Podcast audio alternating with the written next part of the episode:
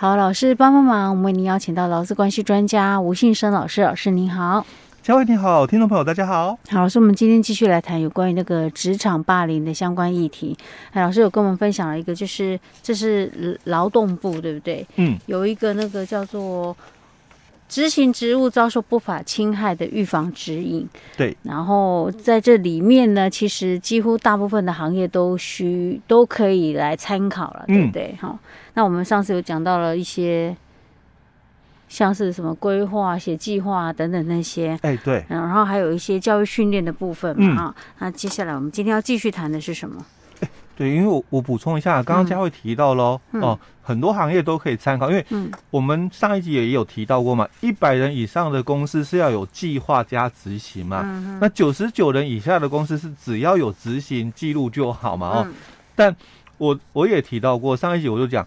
你没有计划怎么执行？是哦，所以基本上一定都是要有计划跟执行的啦。哦，嗯、只是一百人以上的事业单位被要求就是计划要写的完整。嗯，那九十九人以下的话，你计划写的不怎么好没有关系，嗯、是哦，只是差别在这里而已哦。嗯，好，那接着我们就要来谈到哦，就是这个所谓的这个不法侵害的内容包括哪些？嗯嗯，哦，就是那个职场哦，内部的哦，因为我们外部的就没办法提了哦，嗯、但内部的话哦，不法侵害哦，那我们也有几个哦，就是整理了一下哦，嗯、那之前也有提到过哦，那在这个指引里面也有提到，嗯，第一个就是暴行或者是伤害的肢体攻击哦，嗯、那这种当然肢体攻击的话，绝对是暴力行为、嗯、哦，所以。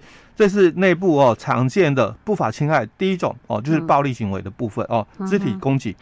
那第二种，胁迫或者是名誉毁损、侮辱或者是严重的辱骂哦。那这种的话，精神攻击也是暴力行为的部分哦。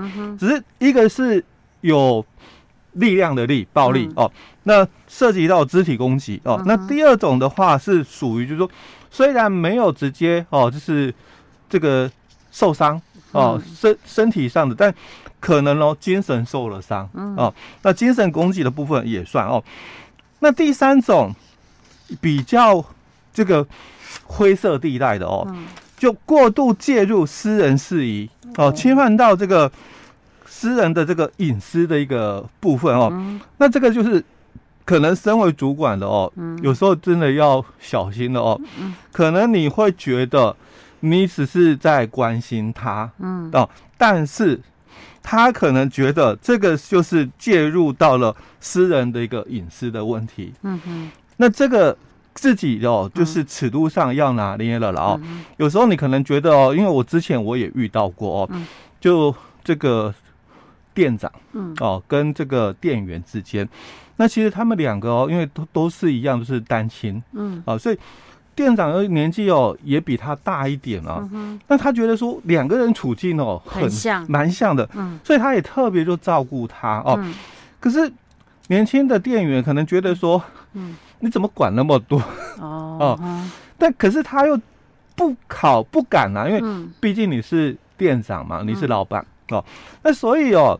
你你有时候看看我的行为，可能觉得哦，嗯，呃，你是好意啊，来提醒我说一下。可是我就觉得你怎么管那么多？我妈妈都不管我，嗯、对不对？嗯、啊，那像这种有时候就是你可能觉得你是照顾他哦，嗯、但是当当事人的感受是不一样的哦。像像这种侵侵犯到个人隐私的一个部分哦，也是哦，职场的这个这个不法侵害的一个部分。那第四种，过度的去要求哦，这个执行业务上的一个明显哦做不到的一个事情，就要求过高了哦。那像这种的话哦，也是身为主管的人哦，也容易会有这样的一个情形哦。那因为我们以前也常常听到嘛，嗯，把你的那个。那个目标，嗯，哦，一定要定的怎样？很高，高一点嘛。嗯，你你是可能啊，嗯，哦，给你一点压力的话，你能够去发挥你的这个这个才能到极致，不给你施点压力的话不行。有些有些主管他的想法会这样，是这样哦，不是你给我太高我就自暴自弃。哎，所以有有的主管他就这么想了哦，哎，不给你一点压力的话，你根本不会把你的才能哦，哎，完全展现出来哦。那那所以哦，他就给你提高哦那个目标哦，那为的是让你好哦，但是。当事人感受又不一样，你就故意刁难我、嗯、为难我，对不对？嗯、明明就做不到的事情，那非要我来做哦。嗯、那这个就是双方立场哦，观点不一样哦。那这种的这个要求过高哦，嗯、也是这个职场内部的一个不法侵害哦。那一样哦，反过来的，嗯哦。让他去做一些比较跟他经验不符的一些工作，嗯，嗯哦，那要求过低了，嗯、哦，不给他工作，或者是要求过低了，这样也不行。我记得我们第一次第一集的时候曾经讲过，就有提到过，要求过低那不是很爽吗？轻轻松松简单呐、啊，啥都不用努力就可以达成了。哎，所以这个时候就身为主管喽，嗯、真的要注意了哦，因为还有这种。多希望遇到这种主管，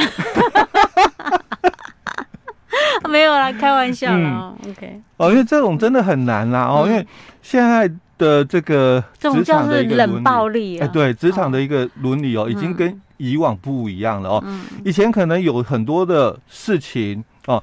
在你觉得我也是这样熬过来的，嗯、对吧？哦，所以你会也会一样哦，因为我以前的遇到的上司嘛，嗯、就是这样子教我的。我就是因为经过这样的一个淬炼之后，才能够到这个位置。嗯、所以我也觉得我想要栽培你，所以我也把以前我的主管教我的那一套，对我的那一套，我就来来对你嘛，嗯，这个要求哦，那。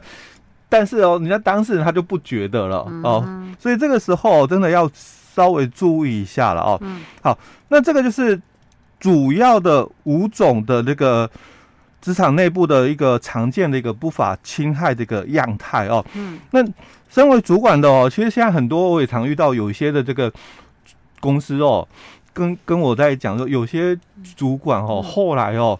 干脆就不要担任这个主管，嗯，因为压力太大。对，他管人，他真的是，因为管叫我做事，叫我做事都 OK，但叫我管人真是太麻烦。对，因为现在的规范真的很多了哦，但是没办法哦，因为法环境在变更，嗯。哦，以前的那一套到现在不见得是可以的，嗯哼，哦，好，那你要注意了，因为。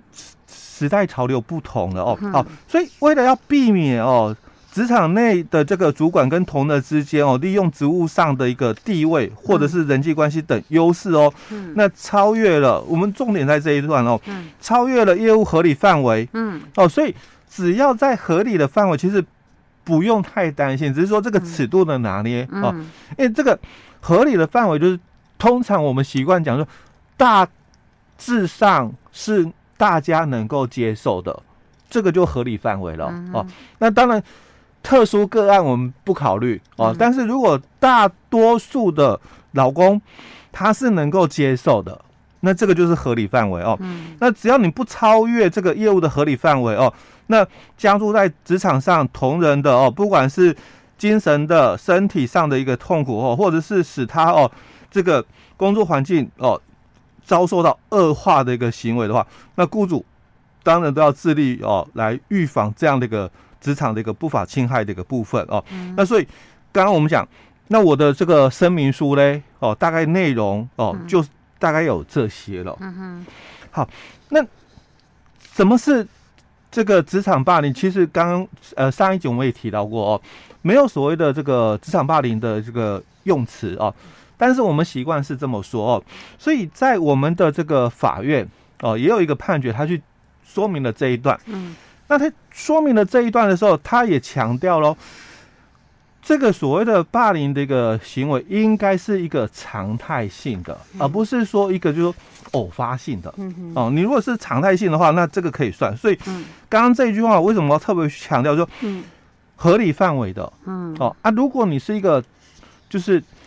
大家都能够接受的一个要求，那这个就不算是这个职场霸凌。是，那不然的话，很多就是你认为，我认为啊，哎，对，那或者是它是一个偶发的职场摩擦，哦，那这个也不能算嘛，嗯，哦，因为这个是可能双方对于。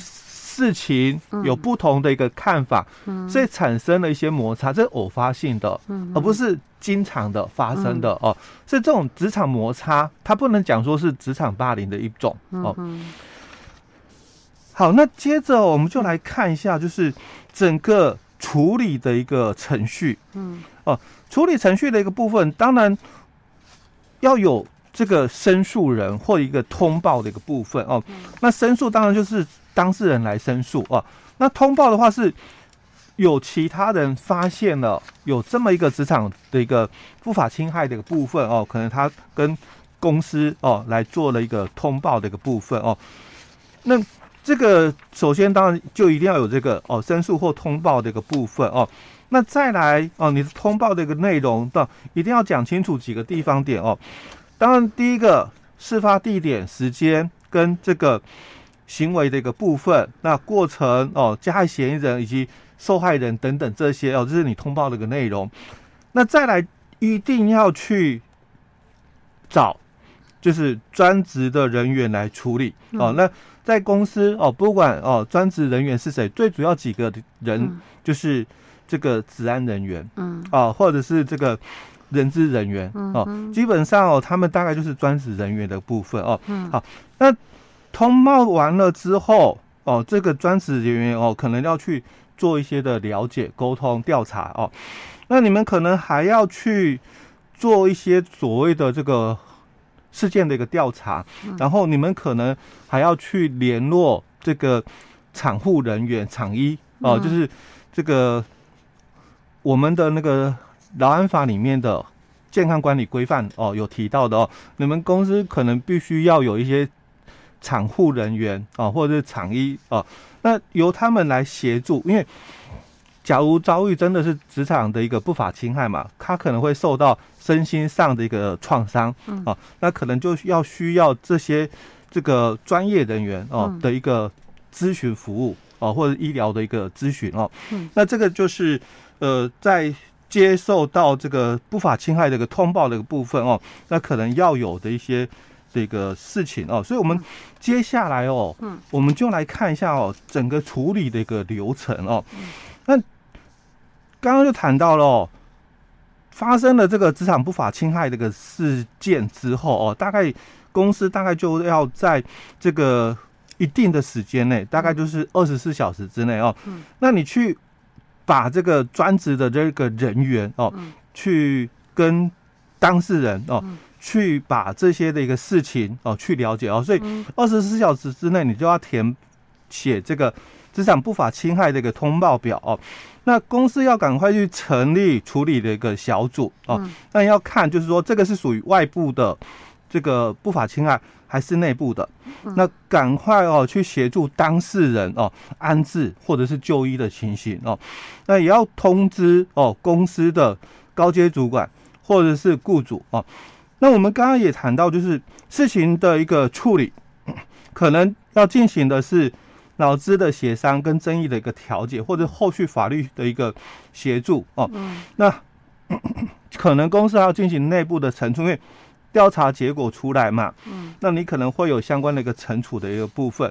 那也要就是寻找这个健康服务的厂医厂务哦，来做这个工作的一些调整的一个部分。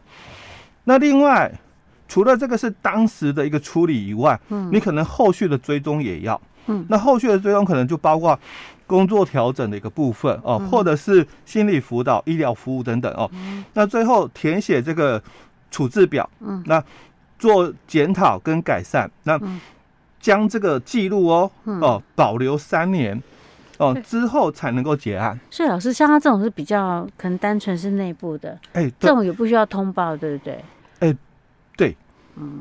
就是他要有那个记录就对对他要有记录在哦。嗯哼至少万一如果说有些人不满或怎么样他再去申诉的时候你有那个记录可以看。对对对。可是像如果有一些状况可能是必须要那种通报到外部的。可能比较有所谓的暴力行为的对比如说有打人的啦那种你可能就有时候警方也要要报警啊 警方也要介入啊等等之类的对。ok 好老师我们今天先讲到这儿嗯。